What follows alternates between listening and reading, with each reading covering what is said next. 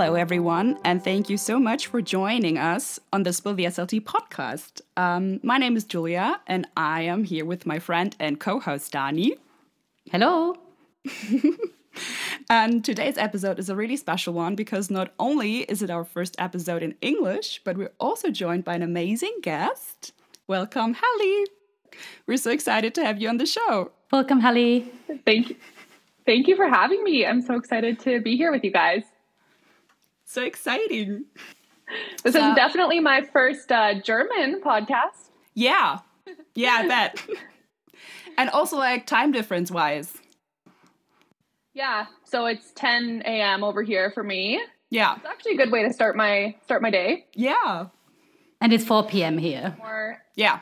Yes, yeah, you guys are ending your day. yeah, we're making it work. Listeners might actually know you already, but for those who don't know about you, um, could you maybe do like a little introduction? Tell us a little bit about yourself. Who are you and what do you do? Yeah, for sure. So my name's Halle Demchuk. I'm a speech language pathologist uh, living in Thunder Bay, Ontario, Canada. Um, so for those of you who are familiar with Toronto in Canada, I am 17 hours north of that.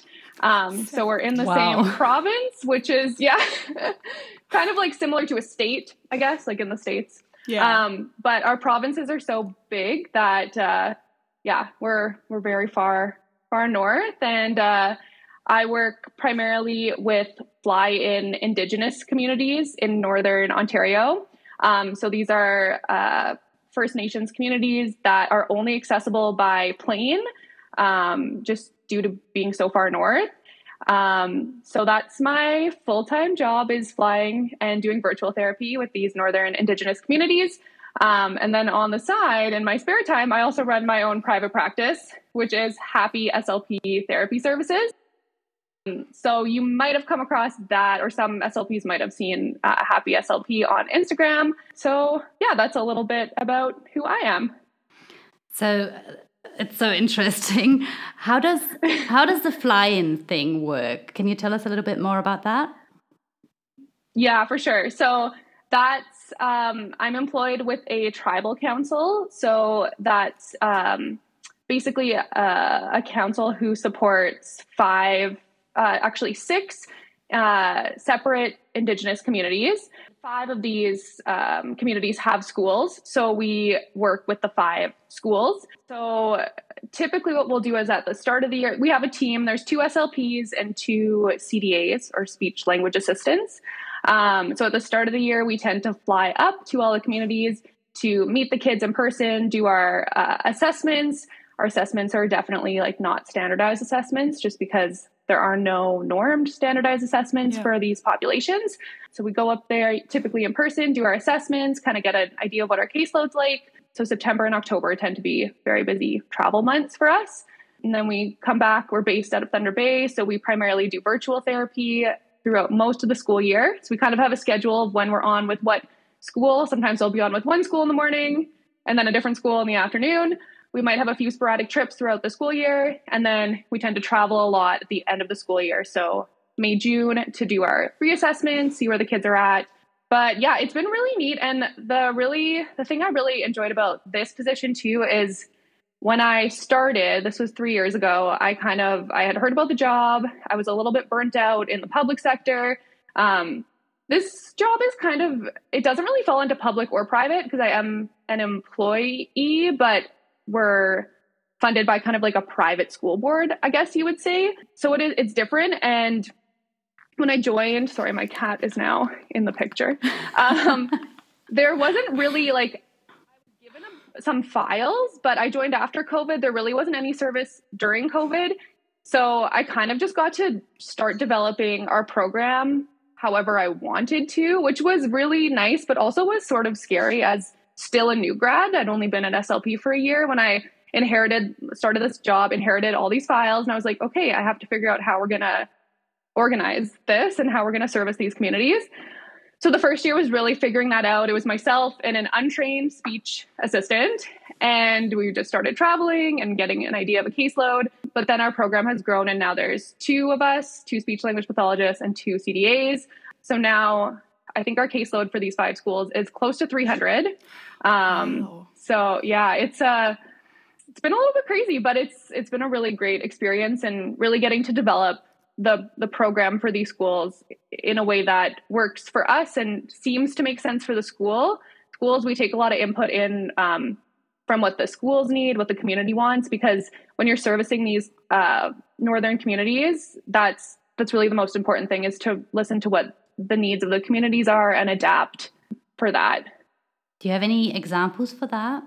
Um, yeah. So one of our schools was really um, we're really prioritizing like wanting more full class intervention as opposed to kids being pulled out. They just didn't really have the staff to support kids being pulled out one on one for speech therapy. Um, but we still wanted to provide services to them. So we worked with the schools to develop what we call full class interventions. So that's where I guess it would be similar to your like push in sort of um, model. But we send the, the class a Zoom link and then we Zoom with the entire class and work on whatever goals that the, the teacher has identified. So that might be phonological awareness, it's been some language goals, uh, and we've even adapted, one of our CDAs has adapted a early speech sound and language program. It's called Mo the Mouse. It was developed in British Columbia for indigenous students. Basically it's a program that uses all different you know animals that we would see in these communities. They all have a sound and then the kids learn about how to make the sound with the animal. So um, again this was adapted in this was an indigenous program made for students in british columbia. We our cda has worked to like adapt it to make to make more sense for our kids in ontario and up north in ontario. So that's a program she's been running with the with the full class zoom inter- intervention. So that's one of the ways we've had to kind of adapt. Another example is for some of our communities there there are dialectical differences. So some communities don't use like the the th sound voiced mm-hmm. or voiceless th the is the thumb would be thumb. Like that's yeah. that is what the dialect is so working with the schools to kind of figure out what are those dialectical differences per community because they might differ. Um, and then obviously not targeting those goals. I don't yeah. really usually target th goals because it's not part of the dialect and so we're not going to treat it we're not going to pathologize it. I already don't like that sometimes we're called speech language pathologists but we're not going to make that a goal when it's not part of the dialect. Yeah. So so based on um, what you just said there are definitely cultural aspects that you should be incorporating when working with like indigenous groups right definitely like i think a big part is like learn, learning about the culture, understanding that the culture is going to be different in yeah. each of the communities, um, getting input from teachers or community members, elders, you know, people that that live there. Yeah, so I think again, talking to uh, people who are from the community to see what's really important in for for goals for for the community members. So again, knowing if there's dialectical differences, knowing if oral, you know, storytelling should be prioritized over other language goals because that's important in the community. Getting input from elders or community members, um, that's really important. But then I think the other thing to consider, especially working in Canada, is understanding um, some of the, the cultural differences in even just living in these far north communities. A couple examples I can think of are some of my communities don't have clean water some of my students don't have toilets in their homes. So when we get the whole picture of, of life up north, it's important to remember there might be other needs that aren't being met at this point. So we have to be aware of that and not assume that, you know, our goals are the most important goals for these kids right now. Sometimes it's it's being that person to support and being that person that's consistent and that these kids can can trust. So I think building trust is is a really huge um, aspect and something that should be really prioritized first and for- foremost. And also just understanding the history of these communities and of the way that Indigenous people have been treated in Canada in the past and do continue to be treated. When we look at the education and healthcare system, these were the systems that really underpinned residential schools and the 60s scoop. So for for those of you who don't know what that is, during a large part of the, the 1900s, Indigenous children were taken from their homes and forcibly put into residential schools to essentially assimilate them and strip away their culture and their language. So, understanding that this is what the education system has been up until 1996, the last residential school closed in 1996. That's the year I was born. Yeah. And this had impacted over 150,000 children, and a lot of these children didn't return home. And this impacted, of course, their parents, their grandparents, and then now these kids, you know, becoming parents. And it's it's really just it's generational trauma, and it's something we need to be aware of, especially working in healthcare and education, where people coming in were quote unquote professionals, and in the past, these are some of the recommendations that were given by professionals. So being aware of all that and rebuilding trust is is the most important thing to consider when working with indigenous populations that have experienced this kind of um, genocide. Wow. Yeah, I remember when you told me about this back in Boston because, like, I'm not sure about you, Dani, but I've never heard of it before. Like that that happened, that that took place, and um, yeah, I feel like as SLPs we get to um, we get to work so closely with families and build that trust, but it's yeah, considering that really important to take a step back and just keep that in mind because it shouldn't be us who bring these goals in and these things that these families should be doing or incorporating, um, but it should be us supporting them. And I feel like absolutely, yeah. yeah. There are some like what I do love about Indigenous culture is that um, there does seem to be just more of an acceptance for for variation or mm-hmm. for um, neurodiversity or even like stuttering diversity. I've seen that a lot actually. That you know, kids don't get. I hope that a lot of kids don't get bullied bullied anymore for stuttering, but we know that it happens. And I do see up up north, like we don't really see the same level of, at least in my experience, I haven't seen the same level of bullying. It seems like there is a little bit more acceptance of just diversity in you know how people communicate or um, needs and things like that. So that's um, and maybe that's because the communities are so tight knit. A lot of these communities are might only have a thousand or two thousand people in them, so everyone kind of knows each other, and mm. um, I think that's a really beautiful um, aspect and just something that I've I've learned, and yeah, I think that's really been a, a privilege to observe. It sounds like because of like how many Okay, so there's only two SLPs, as you said. So you have to work with in all the fields. You have to do. You have to work with the children, whether you're an expert in the field that what they need help with or not, right? Yeah, yeah. So it's definitely definitely feels like having to be more of a generalist in terms of what we're covering.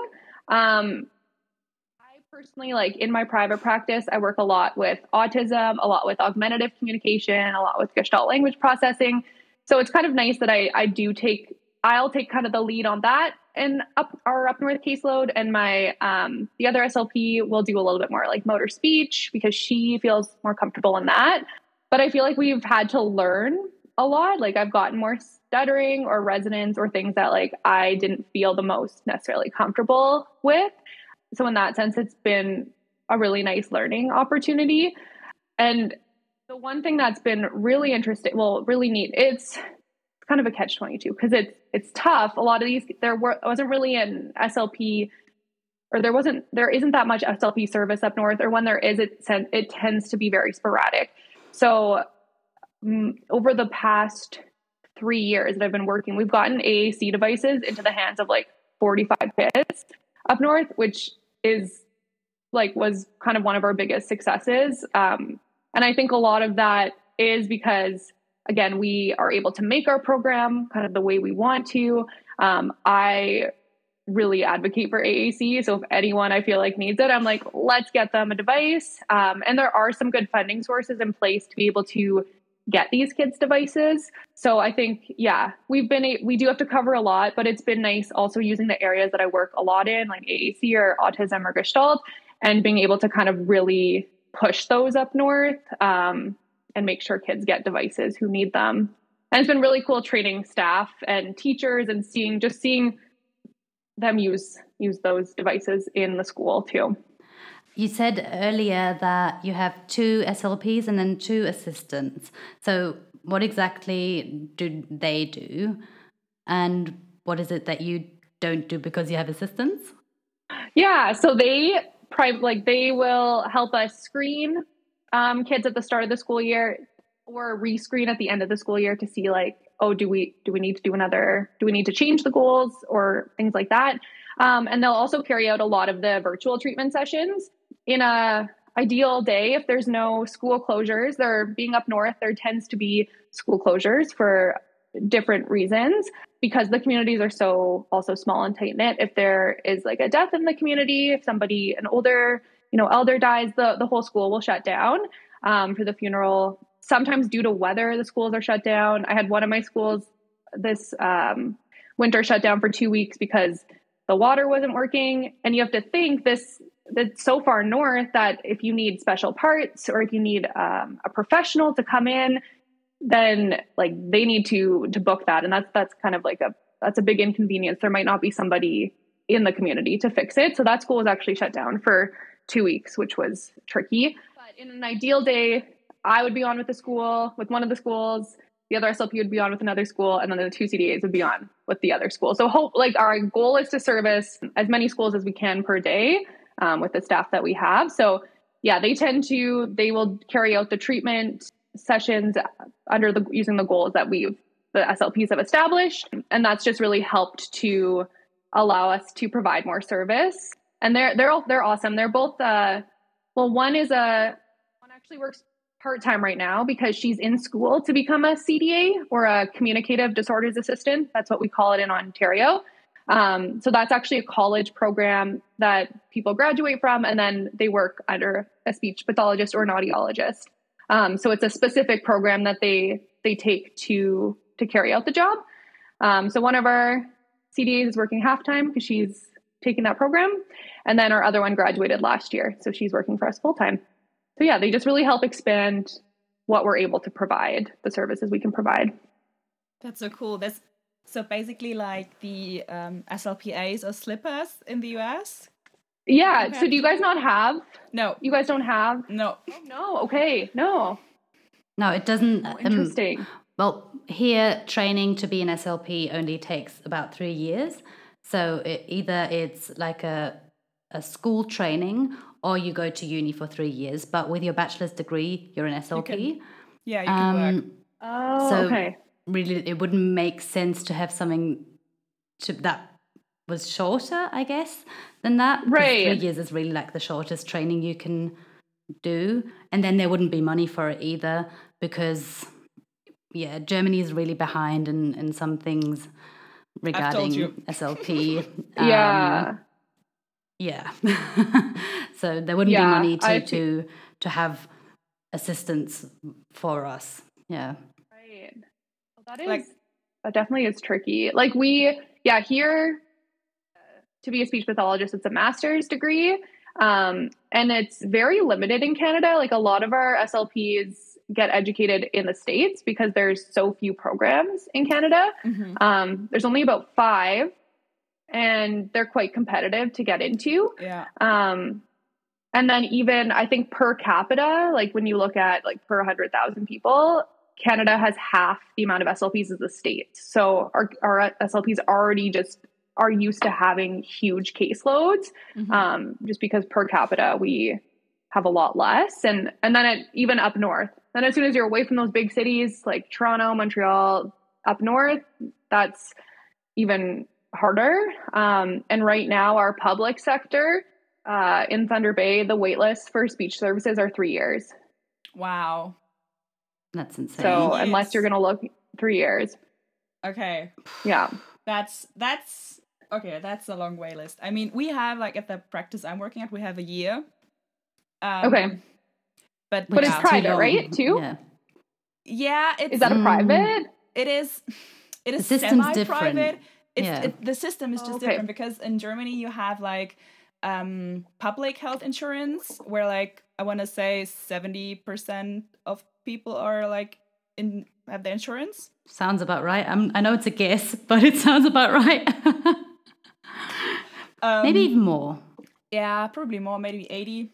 Yeah. And then there's like private insurance. Um, so working in private practice does not mean that you will only be dealing with private clients. Just uh, you Okay, basically have okay. to take all kinds of insurance. You can't um, decide you- whether you you're in private decide, or yeah. public health insurance. Yeah. Only if you earn from a certain amount of money, you're allowed to be in private health insurance, or if you're self-employed. But Yeah. if you're just okay. employed and you earn under a certain amount of money, you have to be in public health insurance. Yeah. So that's why most people are in it, and it's a Yeah. it's, it's good, like Oh, it okay. works. But Yeah, yeah. I mean, it's ha- it has Interesting, and yeah. downs, like, um, but the system is just really different. Um, like I know in the US, it's also you have to get the you know you go to undergrad and then grad school and then you do the CF, um, the clinical fellowship year, and we do like I did a master's, but I could have worked just with my bachelor's license, like that would have been fine. Um, so I feel like, um, or at least I hope that within the next years we'll slowly starting to go more into that direction because, um, yeah, Germany's really a bit behind when it comes to research and a lot of things in the SLP field. It's really frustrating.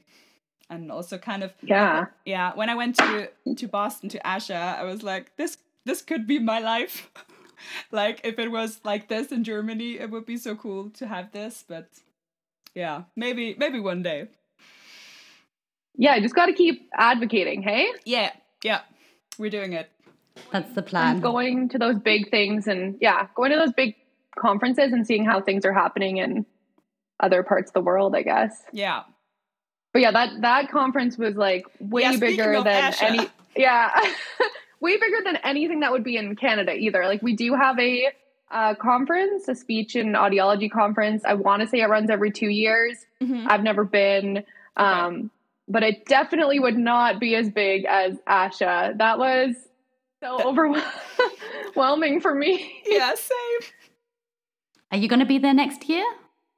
I don't think I'll be there next year just because I'm getting married in September. Ooh, so I think- congratulations. Yeah. Thank you. I think we'll be having to prioritize that instead. But I hope to get back to ASHA soon. yeah Are you planning to go, Dani? yeah yeah, yeah we're both planning on going. Oh, that's Let's awesome. hope it works out. We haven't booked anything yet. but we will we will Yeah. like seattle Yeah. is on Yeah, Seattle's going to be gorgeous too. Yeah. mm-hmm west coast And in December, I think. It's Yeah. December. It's a bit. It's yeah, later. Later in the year. Yeah. Yeah. Yeah. So exciting. Yeah, it was a bit overwhelming. Uh, but um, because I know that in Boston they had a lot of Gestalt language processing um, topics, like at the poster sessions or just you know the talks. Would you say those were your favorite, or um, were there any other topics you were super interested in?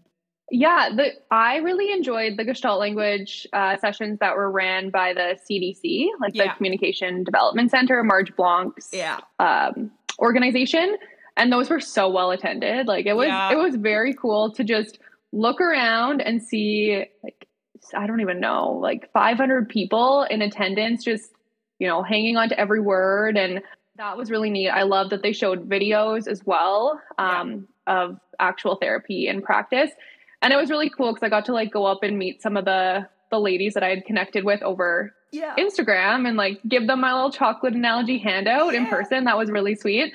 There were I won't like mention the names because I honestly don't remember them, but there were a few Gestalt topics that were also Mm-hmm. I know what you're talking about.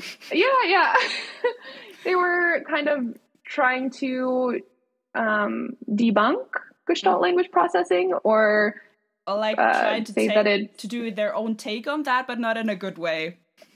Yeah, like it was a couple of presentation, one presentation in particular. Again, I don't even remember what it's called, but it was. I feel like it was a little clickbaity in the way that Mm. a lot of people wanted to attend because the the title made it, It was a sound like masterclass, I think.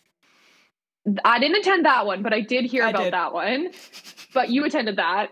But this other one was one that it it was about GLP like in the title. I was there early enough I could get a seat. There were people outside like wanting to get in. And then the entire thing was just about how like Gestalt language processing is not legitimate and literally just saying like they had they were yeah their presentation was about how everything is based at the word, word level. And yeah it was very strange. Um, it was a really weird vibe. And i think that's something that I'm not really loving about the field at times is it can feel very polarizing.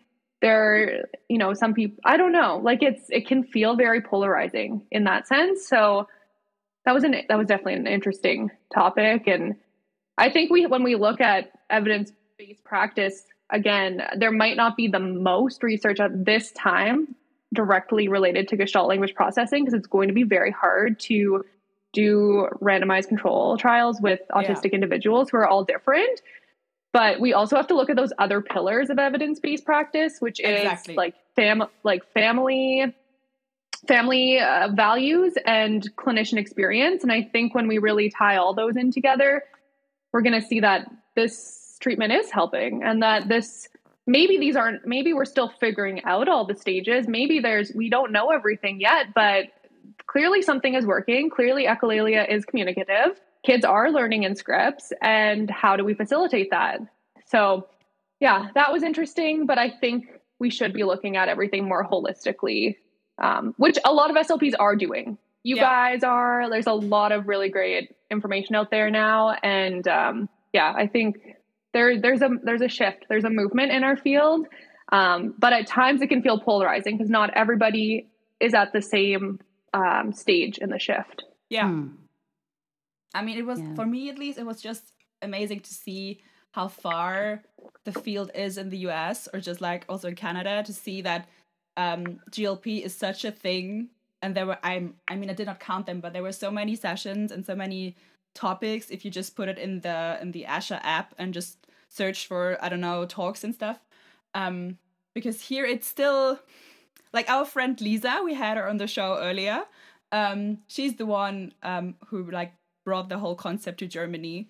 Um, and um, she did the meaningful speech course and um, yeah, so that was really nice to see just how far uh, the field actually is, even if it's uh, polarizing and people are not always on the same page when it comes to it. But I think I think the problem is that people expect everything to be perfect already, even though yeah. it's only just like the research in this field is only just starting. I know it's been around for a while, but like proper research into it. And as you said, like the model with the stages, it's it's only a model. Like we're trying to simplify something that's a lot more complicated. And even if we figure it out perfectly and maybe there's seven stages or there's only five, like, who cares? But in the yeah. end, it's a simplification of something that is definitely more complicated. But it's the same in analytical um, analytical analytical processing. We're trying to simplify something that's a lot more complicated. We talk about single words and then putting them together in two words and three word phrases, but it, like language acquisition is just a lot more complicated than these models. And yeah. trying to debunk something just by saying it's not perfect is ridiculous. It's just going to take yeah. take a while to to have more research on it. Yeah. And I think the fact that people are willing to, you know, maybe look outside of what they were taught in school when they were taught one model and and just realize, oh, there might be there might be a two models, there might be three models, who knows? There might be way more than we even know. Um, but yeah, just asking questions. I think that's what next generation of SLPs, and I'm sure other SLPs as well, but I feel like there's just we're asking a lot more questions which is just going to push the field further. It's just going to help make it more progressive. So we just have to keep asking our questions. Yes. Talking about everything that you do as a fly in SLP, it sounds like you have a lot lot of work. So how is it possible that you have a private practice on the side? yeah, that kind of just took off more quicker and just yeah, that's a really good question. And I'm still trying to figure out the balance of it. Um, so with my up north job, I, I do only work Monday to Thursday. Um, so that's already helpful that I'm considered a 0.8. So I'm still a full time employee, but I'm only working Monday to Thursday. The travel weeks are a little bit crazy because there are times where we're supposed to fly out from up north on Thursday and things get delayed. But most of the time, I'm working Monday to Thursday. Um, and then privately, I see clients all day on Friday and all day on Sunday. So I do work six days a week, but for me right now, that's working. And then I will also see clients in the evening sometimes during the week. So it's definitely busy. It's grown a lot more than I expected it to. I now have seven subcontractors also working under me. So wow. I have another, I have two other. That's a lot. like honestly, I I think I just don't know how to say no. Is like is what this all boils down to. And it sounds like a someone, problem that we share. a general SLP problem.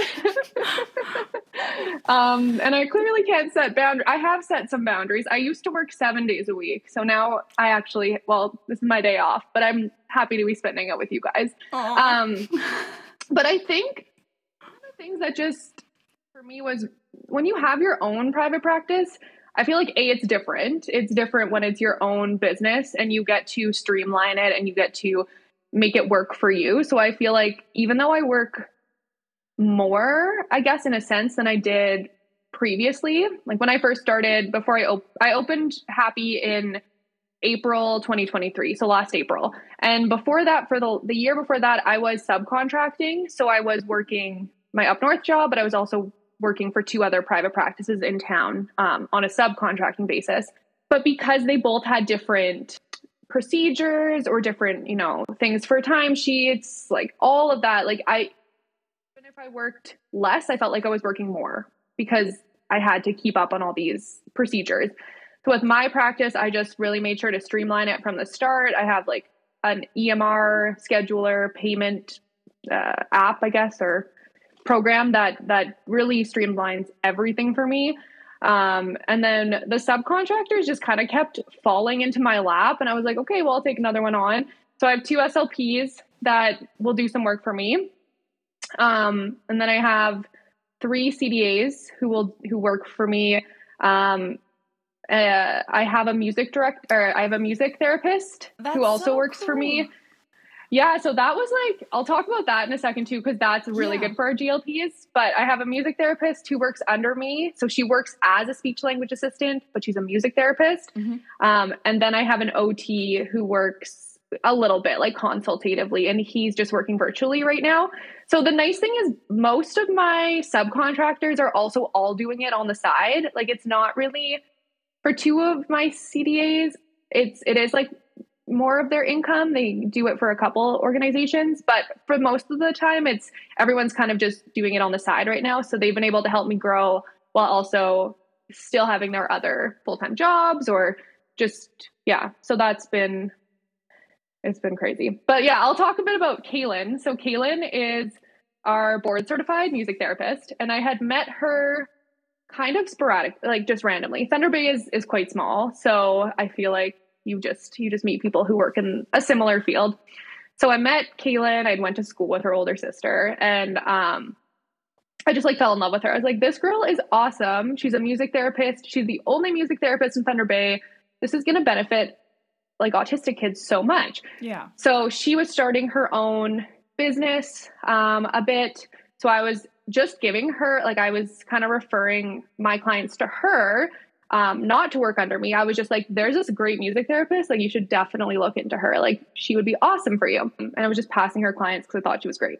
And then this, the difficulty with music therapy in Canada is it's not covered right now, like through private insurance. It's not covered under like different funding avenues for autism. It's it's not really yet considered a therapy that's going to have funding.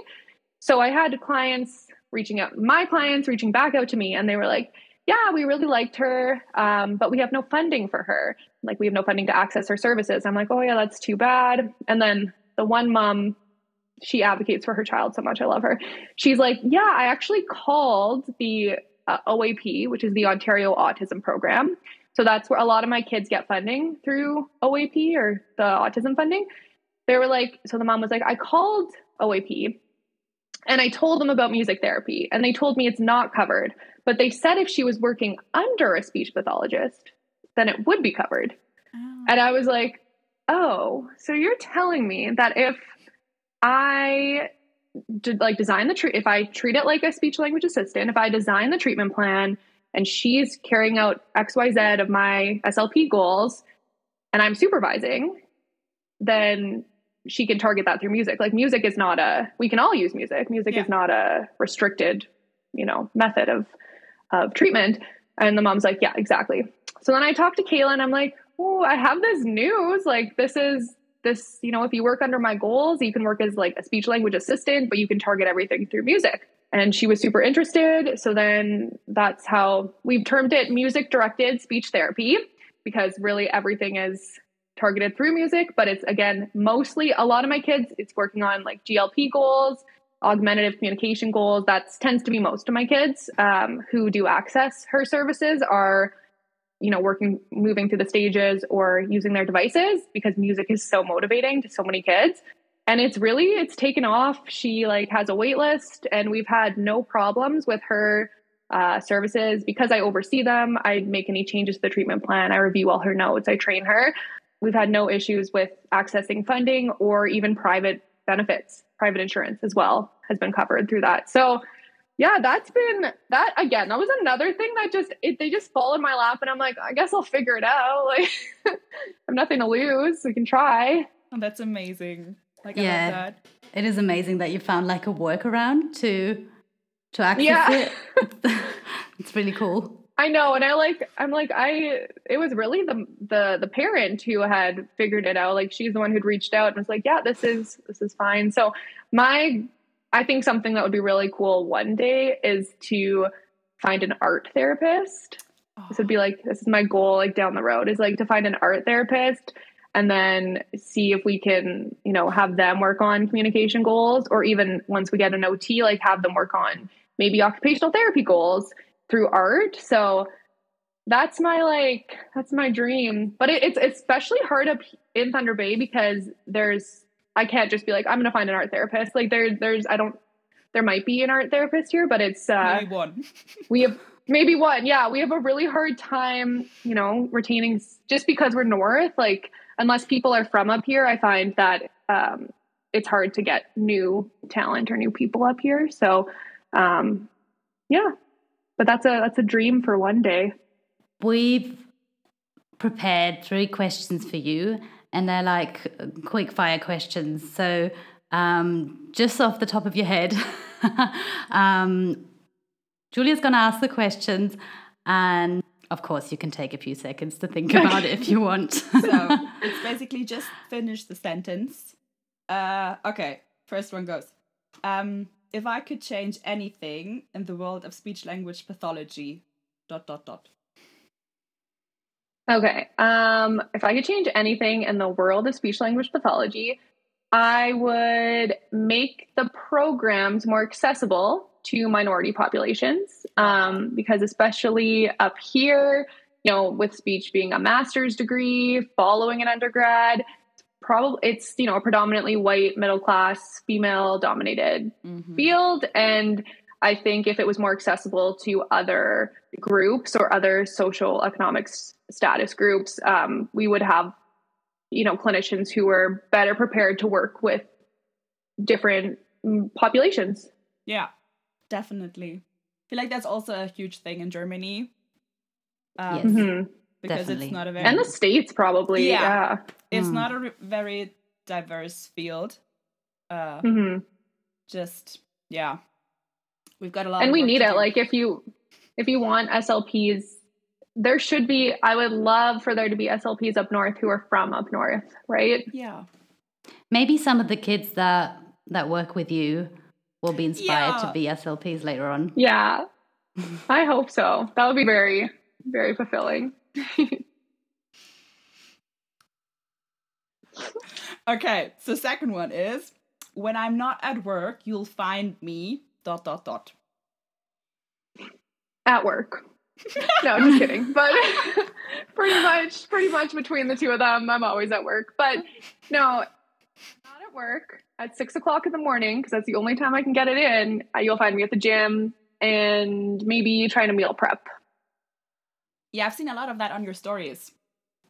Like meal prep. Yeah, I've been like on a good roll just because yeah, it's so just feels so busy and it's like one task to get kind of done ahead of time. Yeah. Feels nice. Yeah. And also, uh, with your Yeah. sometimes you take your cats in the backpack. Yeah. Yeah, that's You yes, do? my uh, I'm surprised I'm surprised that this hasn't come up until this part in the conversation. Usually I bring up my cats like at the beginning. But I actually have a swimming and paddleboarding cat. So Oh she like she- let's see, I can probably show you guys like a picture here. Her she does have an Instagram. It's not very active because I don't have time, but her Instagram is Beth the Cat. Yes. Beth the Cat, like B E T H, because her name is Beth. We're going to put that Um, in the in the show notes. and uh yeah, she she back like she has a backpack. Uh, she swims, she paddleboards. We take her camping. Um, this is her swimming. you guys can see, yeah, her little paw. Oh, It's her Oh my God, swimming. that's she's got so a life cool. jacket. Yeah, she's uh she did get like pretty TikTok famous for her this one video that she like jumps off the paddleboard, goes for a little swim. Yeah, so in my spare time, especially in the summer, we're like out with her and uh just yeah, doing all the outdoorsy stuff. I feel like that's we love hiking, camping, snowshoeing in the winter. Um so yeah, that's usually what else we try to get get time for. Okay, last question is, or last sentence. Uh, one thing most people might not know about me. Um, oh, I can't use the paddleboarding cat now. Well, no, you should you should have Ah, saved that one. okay. I should have saved that one. I couldn't keep it in. I was I had to share it. Um, okay, well since I can't use that one, um, I don't have wisdom teeth. Aha. I like physically will never get wisdom teeth, Oh, you never which had I didn't them. know was a thing. Hmm. No, and I'll never get Apparently them. It is a thing because, like, um, like a lot of people in my family are dentists, and uh, oh, okay. it is a thing that Something like, you didn't with- know about Julia. yeah. Fun fact. um, yeah, it is a thing that with um, like humanity. uh, Yeah, I was like, is this an or- this, yeah, I'm like, this is an evolutionary It is, thing. Like we don't need that's the word. wisdom teeth. Yeah. yeah, you're ahead of Yeah. us in evolution. yeah. makes sense, I had yeah. four massive Well- ones, and they had to break them. It was not fun. Oh no. Everyone, but it's weird. Like everybody else in my family has them. Like my parents, Uh-huh. my brother, Yeah, and I just don't. I'm like, so I'm the most evolved, apparently. yeah. You can you can send this episode to your family and tell them, let them know. I'm the most evolved in the family. Evolved. At least in terms of teeth. I don't know about the rest. At least in ter- yeah, yeah. In terms of teeth. Oh, Oh my god. I think that was a good answer to that one. I like Yeah. it. Yeah. yeah. Same. extremely off the cuff. That was right, very off the cuff. N- now we know. Halle, thank you so much for joining us today and talking to us about your work as a fly-in therapist and GLP and about your cats. And yeah, I hope we'll have you again someday. And um, And Yeah. see you again at ASHA. yeah, not Yeah, not this yeah, year, definitely. but next. Definitely. Thanks for having me so much. It was so nice chatting with you.